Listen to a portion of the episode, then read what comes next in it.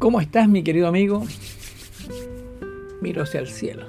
¿Por qué miro hacia el cielo? Porque el tema que quiero compartir hoy contigo tiene que ver cómo, cómo crecer en la espiritualidad, cómo ser seres más espirituales. ¿Cómo? ¿Cómo hacerlo? Ahora, mira, la espiritualidad es un tema profundo y personal que puede significar cosas diferentes para cada, para cada uno. A menudo se relaciona con la búsqueda de un significado más profundo en la vida, la conexión con algo más grande que uno mismo. En un mundo cada vez más dominado por la tecnología y la racionalidad, la espiritualidad puede ser un antídoto para encontrar equilibrio y significado en nuestras vidas.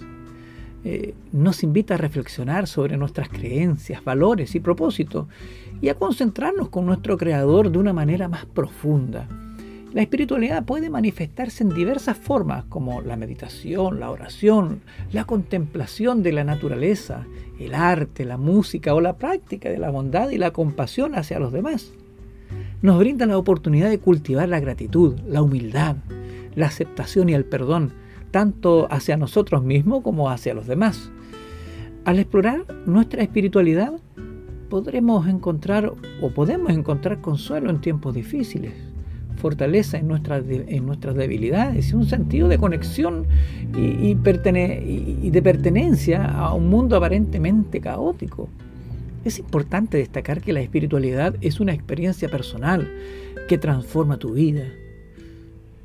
Y en última instancia, la reflexión sobre la espiritualidad nos invita a explorar nuestro ser más profundo, a cultivar la conexión con lo sagrado y vivir de una manera más consciente y plena.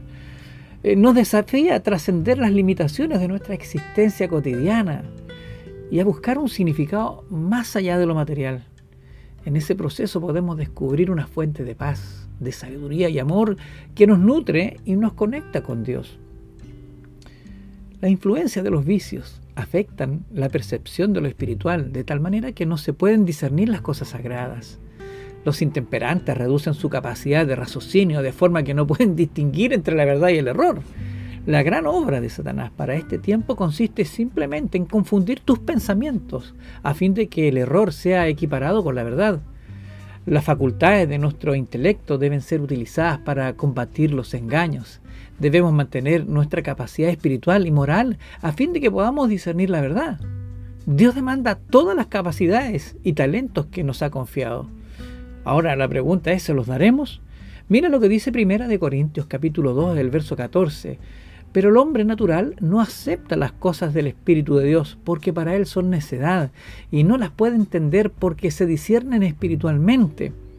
En el libro de Hebreos, en el capítulo 11, el verso 6, declara que y sin fe es imposible agradar a Dios porque es necesario que Él se acerque, que el que se acerca a Dios crea que Él existe y que es remunerador de los que le buscan. Y por último, Gálatas 5, verso 22 dice, mas el fruto del Espíritu es amor, gozo, paz, paciencia, benignidad, bondad, fidelidad, mansedumbre y dominio propio.